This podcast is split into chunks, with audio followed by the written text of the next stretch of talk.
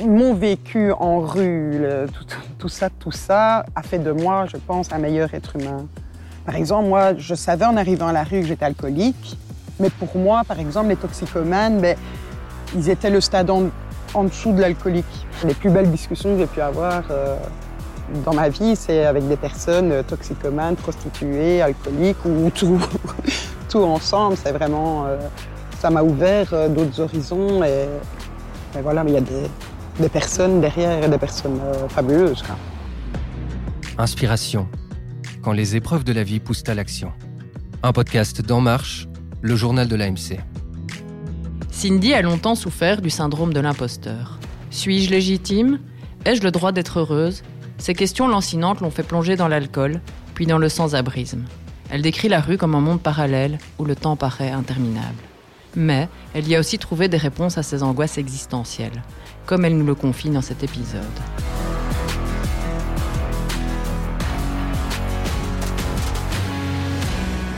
J'ai fait ce qu'on appelle, euh, je tombais à la rue parce que j'ai fait un gros burn-out.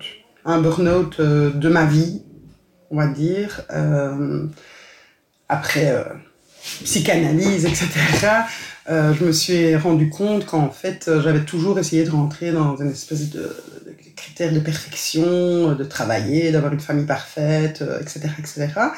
Et euh, en un an de temps, j'ai tout perdu, vraiment, euh, dans le sens où je me suis séparée d'une longue relation, une relation qui était importante pour moi. Je me suis fait opérer de l'estomac, donc j'ai perdu 60 kilos.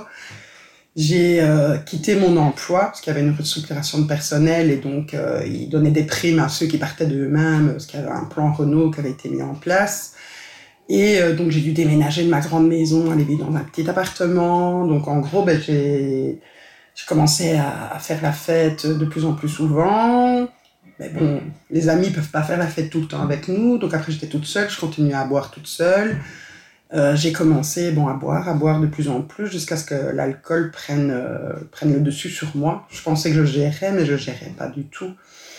Et euh, ma, ma, famille, euh, enfin ma maman plus précisément, s'est rendu compte que ça n'allait vraiment pas. Euh, j'ai commencé à aller chez les alcooliques anonymes voilà, pour, pour avoir une aide, mais j'allais un peu là-bas en terre inconnue.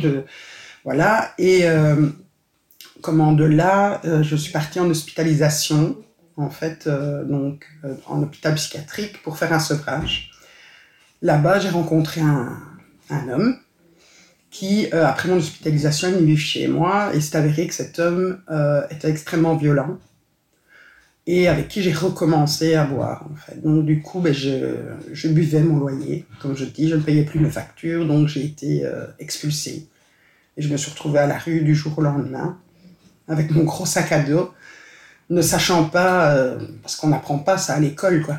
On ne te dit pas si un jour tu te retrouves à la rue, ben, il faudra que tu fasses telle démarche, il faudra que tu ailles là-bas, il faudra que tchic tchac. Donc je me suis retrouvée voilà, comme ça à la rue, sans savoir ce que j'allais devenir, ce que je devais faire. J'étais un peu euh, complètement perdue, quoi. J'avais de l'argent, j'avais la santé, j'avais perdu du poids, donc j'avais euh, récupéré euh, voilà, de, de, ma beauté, on va dire. J'avais des amis, une famille aimante, un fils aimant. J'avais tout pour être heureuse, mais je ne l'étais pas. Donc j'avais honte de dire ça ne va pas, je ne vais pas bien, puisqu'il y a d'autres personnes qui, qui, vivent des choses pires, qui vivent la maladie, qui vivent euh, plein de choses comme ça. Et moi, non, j'avais tout, mais ça n'allait pas. Donc du coup, ben, je n'ai pas demandé d'aide. J'ai fait comme j'ai toujours fait. Euh, c'est moi la plus forte et je m'en sortirai et ça va aller, quoi. Très clairement, moi je pensais que les gens qui étaient à la rue, ben, c'était des gens qui, qui voulaient y être, en fait, qui, qui n'avaient pas envie de travailler, qui, euh, parce qu'ils étaient, euh, étaient des alcooliques, des toxicomanes, euh, voilà, que c'était des un peu des bons à rien, et que voilà, ils se complaisaient dans, dans leur truc. C'est un peu ainsi que je, que je voyais les choses, en fait. C'est pour moi des gens qui, qui avaient envie de rien. Voilà. Et au final, ben, je me suis retrouvée euh, aussi à leur place, alors que j'avais envie de beaucoup de choses et que je, ne voulais pas y être. Donc déjà là, j'ai eu une première prise de conscience de me dire, mais ça pend au nez de tout le monde. Quoi. Un an avant, euh, j'avais un travail, une maison, euh, un compagnon, enfin, j'étais avec mon fils, enfin tout allait bien, je partais en vacances, et puis bah, un an après, j'étais à la rue, comme eux. Mais c'est un monde parallèle, vraiment, parce que quand, quand j'allais travailler, par exemple, euh, j'allais prendre le bus tous les matins pour aller travailler et je passais par la gare. Et donc, il y a des fois, par rapport à mes correspondances, ben, j'attendais au chaud à l'intérieur de la gare euh, pour l'heure de mon bus. Et il y avait plein de gens assis sur, euh, sur les bancs. Et je, me dis, je ne me posais même pas la question. Pour moi, c'était des gens qui attendaient leur bus comme moi pour aller travailler. Et là, je me suis rendu compte qu'en fait, j'ai fait ça des heures et des journées et des journées, un, un nombre de fois incalculable. Et en fait, le trois quarts des gens qui attendent assis sur les bancs euh, à la gare, ce sont des SDF. Parce que euh, y a beaucoup plus de SDF que ce qu'on croit. Le SDF, c'est pas celui qui est tout sale, couché par terre, avec un gobelet en carton et qui m'en dit. C'est euh, voilà, c'est des gens comme tout le monde. Oui, il y en a certains qui sont couchés par terre et qui m'ont dit qui sont tout sales, mais sinon, le trois quarts, on ne saurait pas dire qu'ils sont SDF en fait. Là, ça m'a choqué ce, truc de me dire, mais en fait, tous ces gens, ben, non, ils n'attendaient pas leur bus, ils attendaient, comme je dis, que le temps passe. Parce que voilà, on ne fait que ça à la rue, on attend que le temps passe. C'est interminable parce que même si on fait des démarches, ben, on, quand on dort à l'abri de nuit, à 7 heures, on vient nous réveiller, tout le monde, et à 8 heures, on doit sortir. Donc même si on fait une ou deux démarches le matin, euh, je vais dire, euh, à midi, on n'a plus de démarches à faire. Il n'y a personne qui a des démarches à faire euh, une journée entière, tous les jours. et donc, du coup, ben, après, ben, on attend que le temps passe. Et moi qui étais déjà complètement tombé dans l'alcool, ben, je passais le temps en buvant. Je ne garde pas d'horribles souvenirs de la rue, en fait. C'est vrai que les gens ont tendance à, à se dire, waouh, un peu me mettre sur un piédestal parce que j'ai survécu à la rue, euh, etc. Et c'était pas cool, c'était pas la fête, mais c'était pas horrible. Je ne me suis pas fait violer euh, à tous les coins de rue. Euh, voilà. Après oui, j'ai dormi dans des squats où au matin on se réveille, on se rend compte qu'on a dormi à côté de seringues, mais on l'avait pas vu dans le noir. voilà. on a mangé à même les conserves parce qu'on n'avait pas de cuillère. Mais en même temps, ben, le fait d'être bien entouré, parce que j'ai eu cette chance d'arriver à la rue, et euh, c'est peut-être mon caractère qui fait comme ça, et, je, me suis directement liée d'amitié avec les bonnes personnes, c'est-à-dire les anciens de la rue, donc les personnes qui sont en rue, pour certains par envie, parce que euh, ils ne veulent plus faire partie de, de la société, donc ils n'ont même plus de carte d'identité, ils ne touchent même pas le, le, le RIS, quoi. Et euh, pour d'autres, parce que ça fait tellement longtemps qu'ils sont justement à la rue, qu'ils ne trouvent plus leur place dans la société. Donc ils restent à la rue parce qu'ils connaissent. Et je suis tombée sur eux, ils m'ont un peu pris euh, sous leur aile, ils m'ont expliqué un peu le fonctionnement, euh, qui, voilà, un peu, ceux-là ne fallait pas aller trop près d'eux, ceux-là ça va, c'est des bons, tu peux y aller, il y a tel service, parce qu'il y, y, a beaucoup cette entraide en fait entre SDF, euh, cette entraide de dire ah ben tiens là-bas tu peux aller euh, tu peux aller chercher des, protections hygiéniques par exemple euh, là-bas tu peux aller manger là-bas tu auras des vêtements à tel endroit ils viennent distribuer le dimanche. Je me rappelle à la gare on avait des dames les dames de cœur qui venaient nous rapporter le dimanche matin du cacao chaud avec des tartines qu'elles avaient fait elles-mêmes et toutes des petites choses comme ça qui qui font que c'est moins dur en fait euh, il y a quand même encore ce côté euh, humain entre, entre nous, euh, entre SDF. Une super belle rencontre aussi, c'est Mélodie, un petit bout de femme incroyable, pleine d'énergie qui, qui, voilà, qui s'est liée d'amitié avec moi et on était tout le temps ensemble. Et pourtant, je sais pas, elle devait faire 1m50. Et euh, s'il y avait quelqu'un qui aurait eu le malheur de mal me parler, elle sautait dessus, quoi. C'était un truc euh, vraiment euh, fou, quoi. Et malheureusement, ben, elle, est, elle est tombée amoureuse d'un gars, elle est partie en, en, camp de caravane avec elle dans les Ardennes, et en fait, elle a fait une overdose. Donc elle est décédée. Voilà. Mais ça reste une de mes plus belles rencontres, c'est ma mélodie, c'est voilà, c'est le problème de la rue, c'est ça. C'est que euh, on a eu des, dizaines de, décès, en fait. Hein. Les gens, euh, malheureusement, euh, sont, trop profondément dans, leurs addictions, que ce soit la drogue, l'alcool, les mauvaises rencontres. Et, voilà, donc il y a énormément de décès. Ça, je pense que c'est le plus dur à la rue, c'est ça.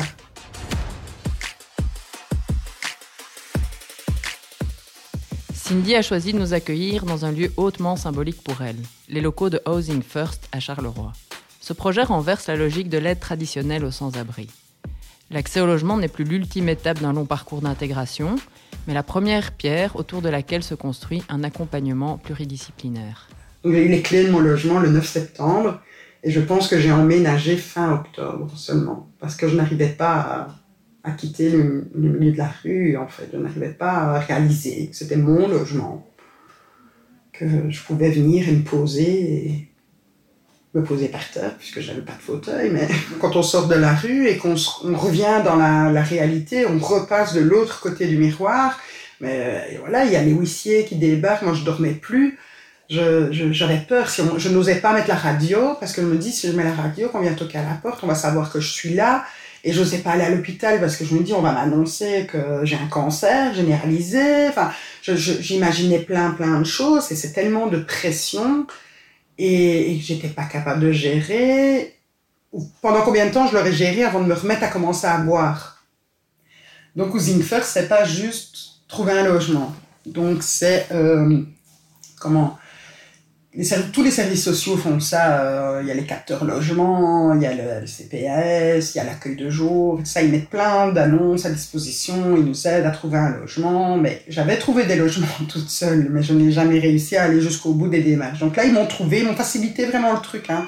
Ils m'ont donné, euh, ils m'ont donné les clés du logement et voilà, me dit t'as ton logement. Et ils m'ont dit, ben, on est là, on est là. Et au début, je disais oui, oui, merci. Moi, pour moi, c'est bon. Ils avaient fait leur travail. J'avais un logement, j'avais un bail. Euh, cool Raoul.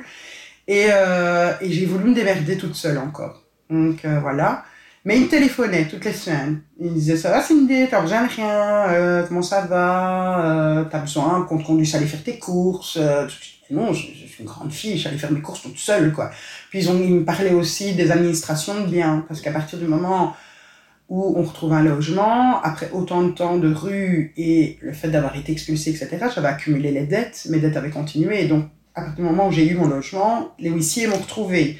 Donc le peu que j'avais réussi à avoir par Housing First, donc un, salon, euh, un, canapé, etc., ils voulaient venir me saisir ça. Voilà. Donc j'ai commencé, quand j'ai arrêté, euh, comment, j'ai de boire, un jour, donc mon référent euh, de l'époque me, me, téléphone. Salut Cindy, comment ça va? Et moi j'avais commencé à téléphoner chez les huissiers, à gauche, à droite, encore une fois, je voulais me démerder toute seule. Et je lui dis, mais ça va, mais j'ai ça, ça, ça. Et, il me dit, et, je commence à énumérer tout ce que je fais. Et il me dit, mais tu vas, mais tu vas jamais t'en sortir toute seule, c'est impossible. Il m'a dit, allez, viens au bureau et on va regarder ensemble. Et, euh, donc j'avais plein de questions et tout ça. Donc on a pris rendez-vous chez l'administrateur de biens. Et j'ai pu poser mes questions à l'avocat, etc. Et en quoi c'est plus que des travailleurs sociaux? Par exemple, mon référent à l'époque, parce que j'avais beaucoup de problèmes aux dents, j'avais les dents qui étaient toutes carriées, qui tombaient en morceaux, etc. Il a dit à l'avocat, il a dit, il faudra aussi prévoir dans son budget une assurance dentaire. Voilà, il pensait à moi, en fait, pas juste à un logement, c'est bon. Non, il pensait à moi, mon référent, parce que j'avais des problèmes euh, euh, gynécologiques euh, suite un papillomavirus que j'avais eu euh, il y a une quinzaine d'années. Euh, j'ai eu des tumeurs au niveau de l'utérus et j'avais tout laissé sur le côté parce que je voulais pas savoir en fait. Je, ça fait tellement d'années qu'on m'avait annoncé la nouvelle et que je n'avais pas eu de suivi puisque j'étais en rue.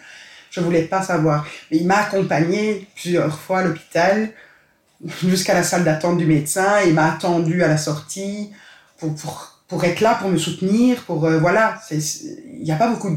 Je ne connais pas d'autres structures où on fait ça. C'est ça que je dis, c'est plus que des travailleurs, ça devient, euh, ça devient la famille, ça devient des amis, et eux, ils ont cru en moi, alors que moi, je, ne croyais plus en moi.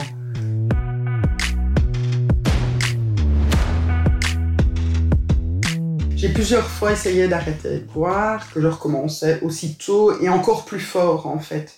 Et arrivé en, en décembre, le 31 décembre, euh, j'ai fait la grippe j'ai passé une semaine chez moi, seule, euh, sans TV, sans rien, euh, sans téléphone, euh, sans nourriture, parce que j'étais au plus mal, je ne savais même pas aller au magasin.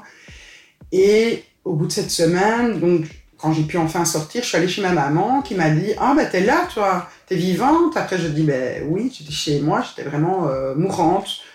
Et elle me dit Ah, ben oui, mais on s'inquiète plus pour finir parce que tu disparais. Et voilà quoi. Et là, ça m'a fait vraiment un électrochoc. Et je me suis dit Mais comment c'est possible d'avoir fait un tel vide autour de moi? J'ai dégoûté les gens de moi, quoi, en fait. Les gens, ils voilà, il s'inquiète plus. Euh, oh, c'est Cindy, voilà, c'est comme ça, c'est un fait. Euh, c'est Cindy, elle est alcoolique, donc elle disparaît, hein, c'est pas inquiétant. Ça, a, ça a commencé à me travailler, à me travailler, à me travailler. Et euh, le 14 mars, j'ai décidé euh, que c'était ma dernière bière. On se sent impuissant en fait, parce que on passe notre temps, enfin les gens passent leur temps à nous répéter si tu veux, tu peux. C'est juste une question de volonté. Tu n'as qu'à décider d'arrêter de boire. C'est comme décider d'arrêter de fumer ou décider de se mettre au régime.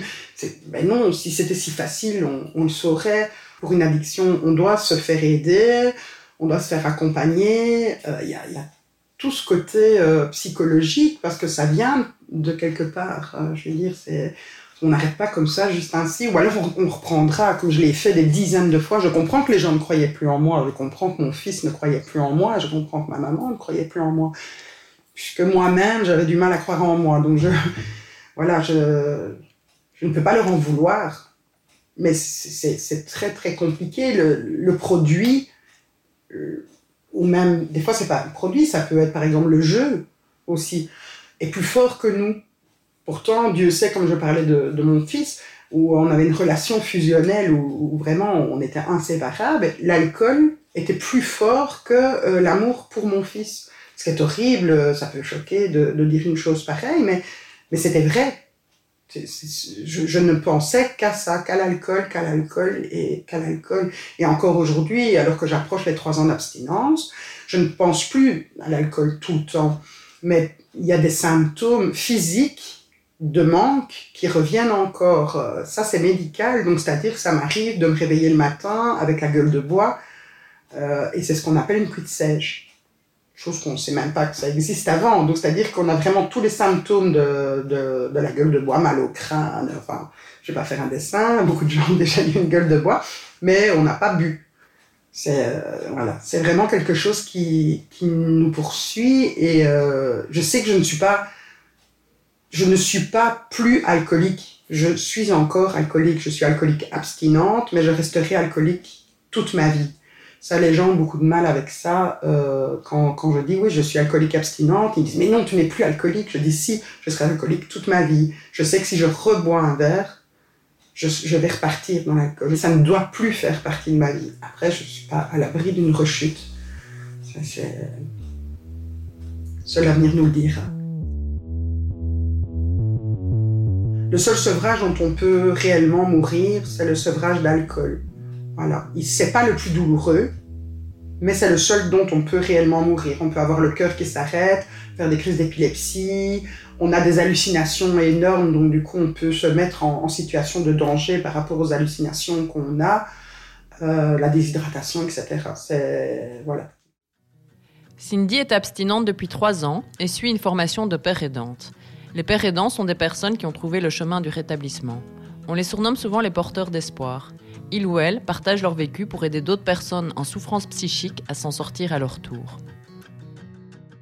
Les travailleurs euh, de Housing First euh, n'arrêtaient pas de me dire Cindy, il faudrait que tu reprennes tes études, que tu deviennes éducatrice de rue, on te voit trop là-dedans, etc. Et je ne voulais pas. Pas parce que je ne m'en sentais pas capable, mais parce que au fond de moi, je, ce n'est pas ce que j'avais envie. Et euh, d'un autre côté, je suis bénévole dans une donnerie euh, où on vient en aide, euh, voilà, on partage euh, ce qu'on a, des gens donnent, d'autres ont besoin, on, voilà, on sert de relais entre les personnes pour faire aller des dons. Ça peut aller d'une petite cuillère à une machine à laver, on a même une caravane en don, enfin, voilà. Ça peut être de tout. Et, j'avais déjà, je, m'investissais beaucoup dans cette donnerie dans laquelle je suis toujours. Et donc, je me voyais mal reprendre des études et tout ça et mettre cette donnerie de côté qui avait participé à mon rétablissement et, et au fait que je ne recommence pas à boire parce que j'aime beaucoup ce que je fais. Et euh, est arrivé le Covid et ils ont euh, délocalisé l'accueil de jour dans un hall sportif et ils étaient fort en demande de bénévoles parce que euh, les bénévoles habituels étaient des personnes âgées à risque et donc, du coup, ils cherchaient des personnes plus jeunes et en bonne santé pour venir donner un coup de main, pour euh, euh, donner les serviettes pour les douches, pour euh, servir le café, nettoyer les tables, etc., etc. Donc, moi, d'office, j'ai été me proposer comme bénévole. Et au bout de trois jours, de la troisième fois que j'ai été, je me présente, on me dit ah mais non tu t'es trompé, c'est pas aujourd'hui. Je rentre chez moi en me disant mais non je suis sûr, voilà. Et je reçois un message où on me dit, écoute, tu ne dois plus venir parce qu'en fait, euh, le, le, responsable, je ne sais pas qui, euh, a dit que comme tu étais une ancienne bénéficiaire, tu ne dois plus venir. Et je dois dire que là, dans mon parcours d'abstinence, ça a été peut-être la seule et unique fois où j'ai repensé très sérieusement à recommencer à boire. Parce que je me suis dit, je me suis démenée pour m'en sortir, j'ai tout fait comme il faut. J'ai tout fait. Administratif, j'ai arrêté de boire, je me comporte bien, je, fais tout bien et on me colle, on va me coller cette étiquette. Eux qui ont fait en sorte de me faire sortir de la rue, eux me collent cette étiquette de Cindy, l'alcoolo, euh, SDF, quoi. Et ça m'est allé vraiment très loin. Et c'est venu aux oreilles, en fait, de Housing First. Et euh, on a, il y a une, des travailleuses ici qui a demandé un rendez-vous avec moi, en fait, et euh, qui m'en a parlé. Et, euh, et que ça, ça m'allait très loin, je lui ai expliqué, voilà, et, et ils ont été euh, très choqués. Et donc, du coup, ils ont décidé de me prendre en tant que bénévole, avec un contrat de bénévolat. Voilà. Parce que pour eux, j'étais, je méritais, je, méritais d'être là, ma place était totalement légitime, je n'étais pas que Cindy, euh, l'alcoolo, SDF, euh, etc. Et donc, de là, mon référent de l'époque m'a parlé, euh, m'avait déjà parlé, mais c'était pas ça la trappe, et eux m'ont reparlé de la pérédance. Voilà. Et après, j'en ai parlé à mon fils, parce que je suis très proche de mon fils, et il m'a dit, il faut absolument que tu le fasses, parce que ça, ça, ça donnerait un sens à tout ce qu'on a vécu. Voilà. Et donc, je me suis lancée dans cette aventure de la pérédance, et c'est là voilà, ça, ça, fait partie de moi en fait. Vraiment, je, je, je, suis à ma place. Je fais ce que j'aime avec les gens que j'aime. C'est euh, c'est pour moi quoi. J'accompagne des personnes qui sont qui rentrent en logement et euh, et je vois bien que quand je leur parle, ce que je leur dis, ça a de l'importance et qu'ils en tiennent compte. Ils me le disent, j'ai un retour. Je le vois dans leurs yeux, je le vois dans leur regard, dans leur manière de parler. Que je suis à ma place, je suis utile, à mon niveau, je fais pas des choses incroyables, je fais pas des transplantations cardiaques ou des trucs comme ça, mais je fais partie de cette société et je fais euh, ce que je peux et je le fais bien. Si vous voulez en apprendre plus sur le métier de père aidant, découvrez notre article Association engage porteur d'espoir sur enmarche.be.